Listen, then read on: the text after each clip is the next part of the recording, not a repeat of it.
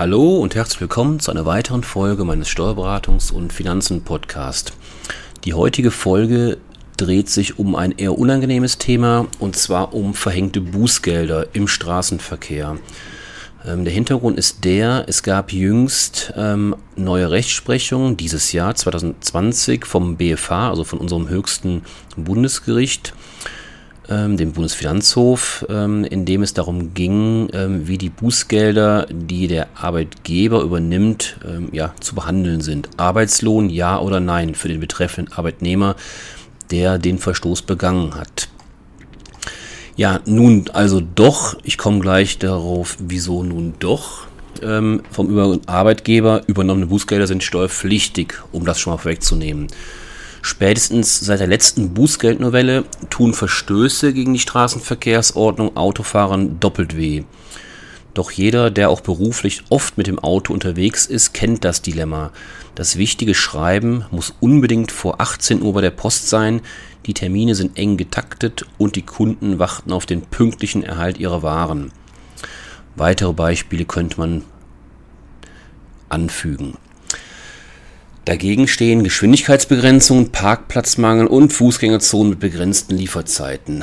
Einmal mal kurz in der zweiten Reihe oder im Parkverbot gestanden, um schnell eine Bestellung auszuliefern und schon schieben die netten Damen und Herren vom Ordnungsamt das Knöllchen wegen Falschparkens hinter den Scheibenwischer.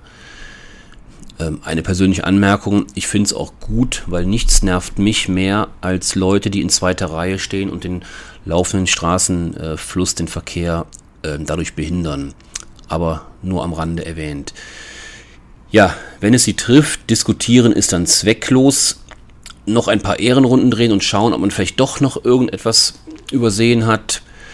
Also einen Parkplatz vielleicht doch noch gefunden. Das kollidiert meistens mit dem Tourenplan. Getreu dem Motto The Show must go on hatten einige Arbeitgeber ihren Mitarbeitern in der Vergangenheit sogar den Persilschein ausgestellt und zugesichert, eventuelle Verwarnungsgelder im Fall eines Falles auszugleichen.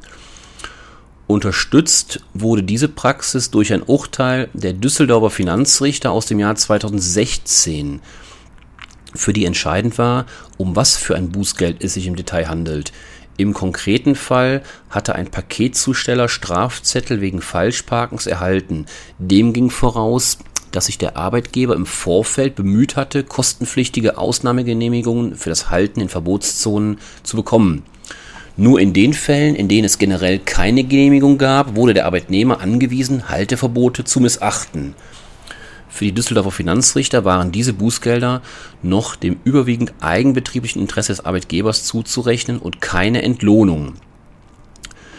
Doch die Bundesfinanzrichter, wie eben erwähnt, der BFH, war hier nun ganz anderer Meinung. Mit Urteil vom 13.08.2020 bestätigten sie ihre alte Rechtsauffassung, dass vom Arbeitgeber übernommene Bußgelder sehr wohl beim Arbeitnehmer Arbeitslohn darstellen und zu versteuern sind. Allerdings sezierten sie das Thema in zwei Schritten. Da die Zahlung eines Verwarngeldes aufgrund einer Ordnungswidrigkeit wegen Falschparkens primär eine Verpflichtung des Halters ist, kann sie daher vom Arbeitnehmer zunächst nicht zum Zufluss von Arbeitslohn führen. Dass der Arbeitgeber den Arbeitnehmer im Ordnungswidrigkeitsverfahren nicht als Täter benannt hat und die Strafe erst einmal auf sich genommen hat, ist aber ebenfalls unerheblich. Entgegen der Vorinstanz erkennen die Bundesfinanzrichter vorliegend jedoch kein überwiegend eigenbetriebliches Interesse des Arbeitgebers an der Übernahme des Ordnungsgeldes an, da dies rechtswidriges Tun wäre. Die Übernahme von Ordnungsgeldern würde keiner betriebsfunktionalen Zielsetzung dienen, dabei ist es sogar unerheblich, dass es sich bei dem Ordnungsgeld lediglich um einen Bagatellverstoß handelt.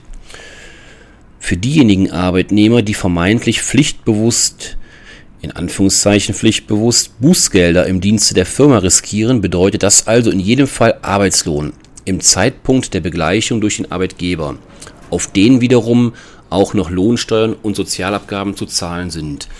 Also wir sehen, ähm, es gab jüngst ähm, Unsicherheit, wie in solchen Fällen zu verfahren ist und ein, ein Hoffnungsschimmer ähm, für die Arbeitgeber trat hervor, dass diese Kosten, beziehungsweise auch der Arbeitnehmer, dass diese übernommenen Kosten vielleicht eben doch keinen Arbeitslohn darstellen.